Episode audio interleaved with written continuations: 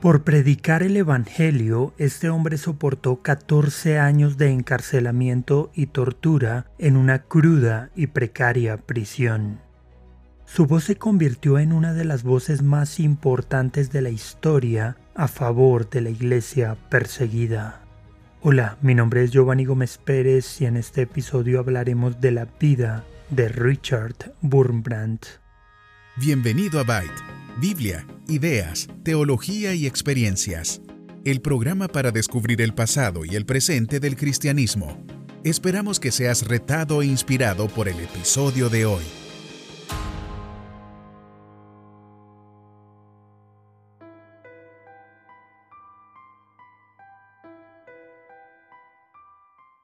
Richard Wurmbrand nació el 24 de marzo de 1909 en Bucarest, Rumania. Fue el menor de los cuatro hijos de una familia judía. Sus primeros años transcurrieron en Estambul, pero cuando el pequeño Richard tenía nueve años, su padre murió y la familia tuvo que regresar a Rumania cuando Richard ya era un adolescente de 15 años. Pronto el adolescente Richard fue enviado a Moscú para estudiar. Cuando regresó a su país, Wurmbrand ya era un importante líder político y agente de bolsa. También fue coordinador del Comité Comunista que era sostenido directamente por el gobierno comunista de Moscú. En octubre de 1936, Wurmbrand se casó con Sabina Oster, quien también era judía. Pronto el nuevo matrimonio conoció el cristianismo y se convirtieron dos años después de casados.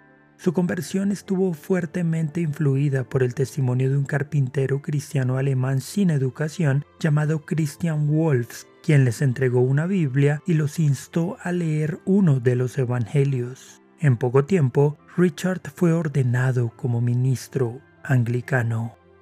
Durante la Segunda Guerra Mundial, Richard y Sabina aprovecharon la oportunidad para evangelizar a las tropas alemanas que habían ocupado el país predicaron en los refugios antiaéreos y ayudaron en el rescate de muchos niños judíos de los guetos. Por estas acciones fueron arrestados y golpeados repetidamente. También casi son ejecutados en una ocasión. Sabina también tuvo que ver cómo toda su familia judía fue arrestada y asesinada en los campos de concentración. Pero un momento decisivo llegó en 1944 cuando los soviéticos invadieron Rumania como un primer paso para instalar un gobierno comunista en el país. Wurmbrand decidió empezar a trabajar para alcanzar a los soldados del Ejército Rojo y a sus compatriotas con el Evangelio. Pero cuando el régimen se dio cuenta de la labor de Wurmbrand y quiso controlar la labor de las iglesias, el ministerio se hizo clandestino.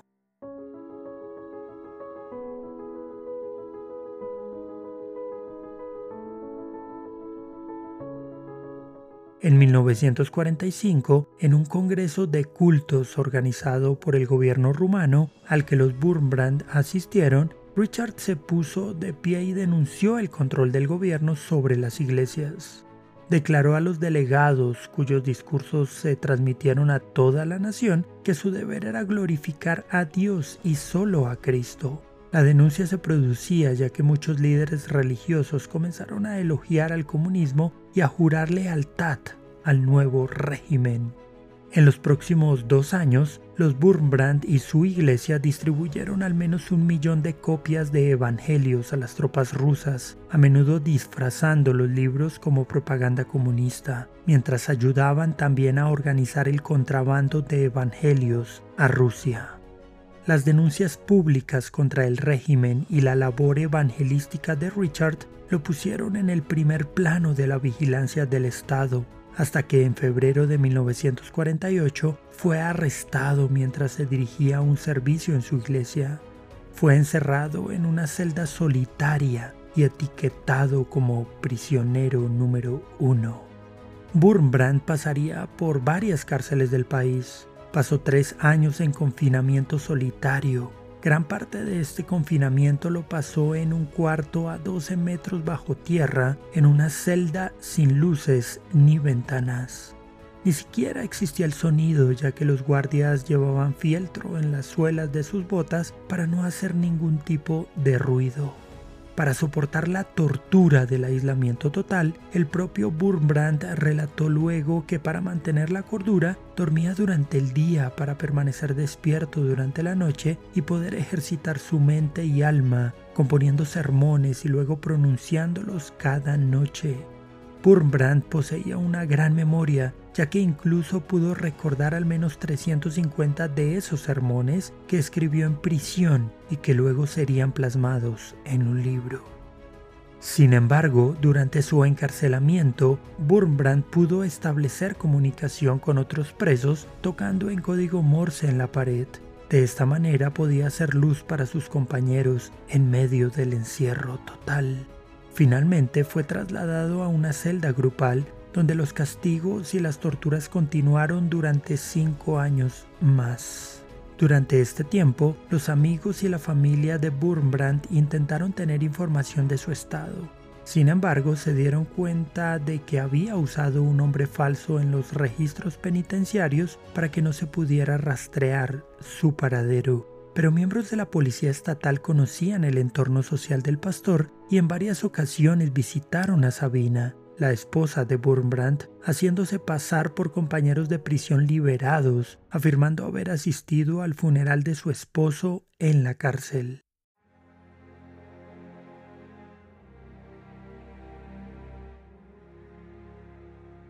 Wurmbrand sería liberado de este encarcelamiento en 1956 después de ocho años y medio de prisión.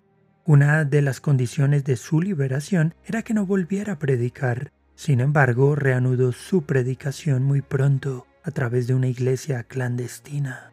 Tan solo tres años después, en 1959, fue arrestado nuevamente y condenado a 25 años de prisión, pero esta vez el encarcelamiento sería mucho más cruel.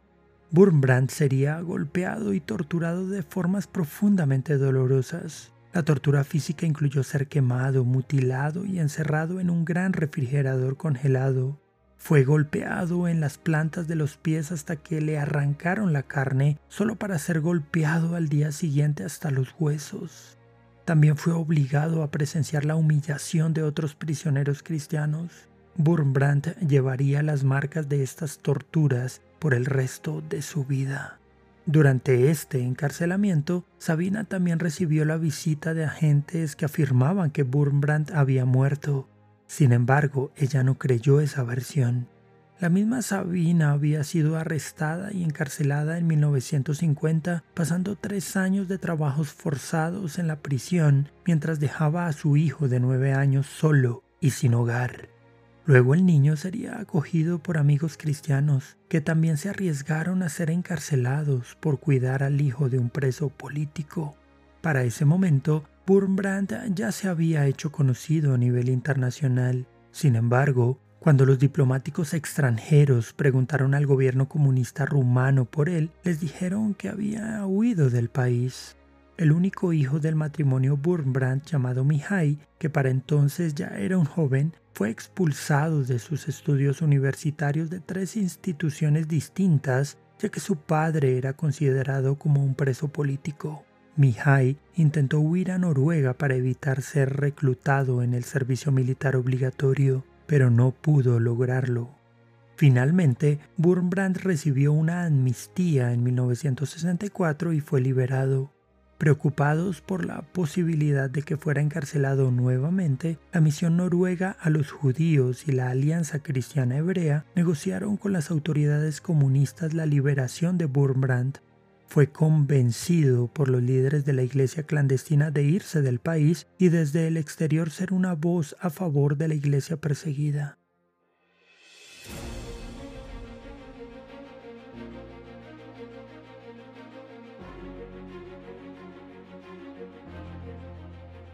Wurmbrand viajó a Noruega, Inglaterra y luego a los Estados Unidos. En mayo de 1966 dio testimonio ante el Subcomité de Seguridad Interna del Senado en Washington. Durante el testimonio, Wurmbrand se quitó la camisa frente a las cámaras para mostrar al menos 18 cicatrices de su tortura.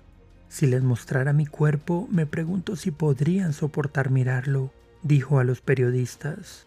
Su historia se publicó en periódicos de Estados Unidos, Europa y Asia. A partir de entonces, Wurmbrand fue conocido como la voz de la iglesia subterránea, ya que su trabajo estuvo enfocado en dar a conocer la realidad de los cristianos que eran perseguidos, especialmente en países con regímenes comunistas.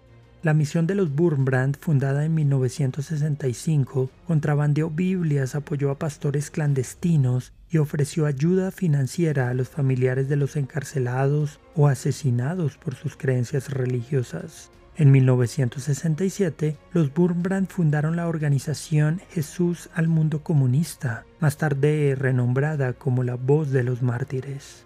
Esta organización interdenominacional empezó a trabajar inicialmente con y para los cristianos perseguidos en países comunistas, pero posteriormente extendió sus actividades para apoyar a los cristianos perseguidos en otros contextos, especialmente en el mundo musulmán. En 1990, los Wurmbrand regresaron a Rumania, luego de 25 años de exilio, la voz de los mártires abrió una imprenta y una librería en Bucarest y el nuevo alcalde de la ciudad le ofreció a la organización un espacio de almacenamiento en la misma prisión en la que Wurmbrand había pasado gran parte de su encarcelamiento y donde había orado por un ministerio libre en su patria. Wurmbrand escribiría 18 libros en inglés y otros en rumano. Su libro más popular, titulado Torturado por Cristo, fue publicado por primera vez en 1967. En él, Burbrand cuenta su testimonio de encarcelamiento y sufrimiento en prisión. El libro ha sido traducido a al menos 50 idiomas y es un testimonio vivo de que la tortura y la persecución a los cristianos seguía viva en el siglo XX, pero también es un testimonio del precio que muchos tienen que pagar por proclamar el nombre del Señor. Una de las frases más populares de Wurmbrand era, odia a los sistemas malignos, pero ama a tus perseguidores, ama sus almas y trata de ganarlas para Cristo. Richard Wurmbrand murió el 17 de febrero de 2001 en los Estados Unidos. Su esposa Sabina había muerto tan solo seis meses antes. En el año 2006, Wurmbrand fue elegido en el quinto lugar en la lista de los mejores rumanos de la historia, según una encuesta de la televisión estatal rumana. Analizar la vida de Richard Wurmbrand nos puede generar algunas inquietudes. Por ejemplo, ¿qué tanto sufrimiento estarías dispuesto a soportar sin negar tus convicciones en el Evangelio? ¿Has considerado el hecho de que la libertad que tienes para vivir y compartir tu fe no la tienen otros hermanos alrededor del mundo? ¿De qué forma te puedes comprometer con la iglesia perseguida?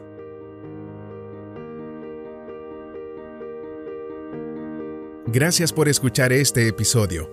Esperamos que haya sido de bendición para tu vida. Este programa se emite con el propósito de exaltar a nuestro Salvador Jesucristo quien en su gracia nos ha provisto todo lo necesario para hacerlo posible. Si quieres conocer más sobre este programa, leer el texto completo o ver un video sobre este tema, puedes ingresar a www.byteproject.com. También puedes seguirnos en nuestras redes sociales, YouTube, Instagram o Facebook como Byte Project. No olvides suscribirte para no perderte ninguno de nuestros contenidos. Hasta el próximo episodio.